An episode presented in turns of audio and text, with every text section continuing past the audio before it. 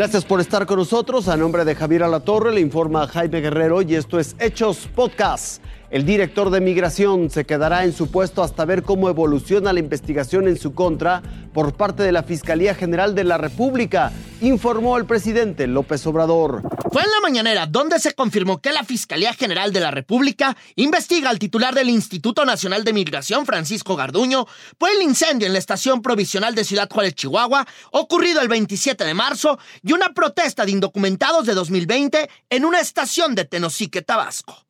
Aún, y con estas indagatorias, Garduño permanecerá al frente del órgano dependiente de la Secretaría de Gobernación. Vamos a esperar el resultado y vamos a actuar.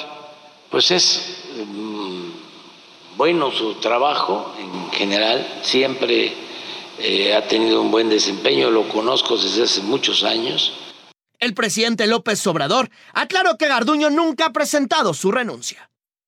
No, no, no, estábamos esperando el resultado de la investigación y ayer que estuvo conmigo el fiscal me dijo que iban a dar a conocer ya la conclusión. Y garantizó que habrá justicia en el incendio de Ciudad Juárez, donde murieron 40 indocumentados.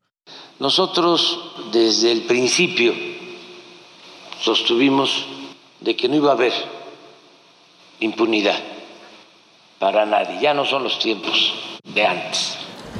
Revelan nuevas imágenes y audios de la masacre en un banco de Estados Unidos. Es el rostro de las víctimas que dejó el ataque en el Banco Nacional de Louisville, en Kentucky. Hombres y mujeres que el lunes pasado acudieron a laborar pero que ya no lograron salir. Uno de sus compañeros de trabajo ingresó al edificio armado con un rifle de asalto y abrió fuego. Fueron varias las llamadas de emergencia que el 911 recibió aquella mañana. Algunas se hicieron desde el interior del banco y justo en medio de la emergencia. Otras llamadas se hicieron desde el exterior.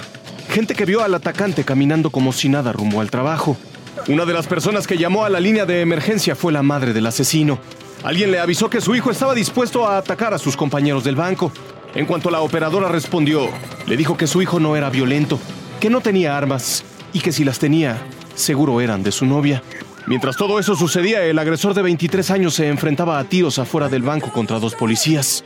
A uno le dio un tiro en la cabeza, el otro lo abatió. El tiroteo finalizó con el agresor muerto, pero también con tres hombres y dos mujeres asesinados dentro del banco, un policía en estado crítico por herida de bala en la cabeza y una madre de familia que finalmente se enteró que su hijo no era quien ella creía. Raciel Cruz Alazar.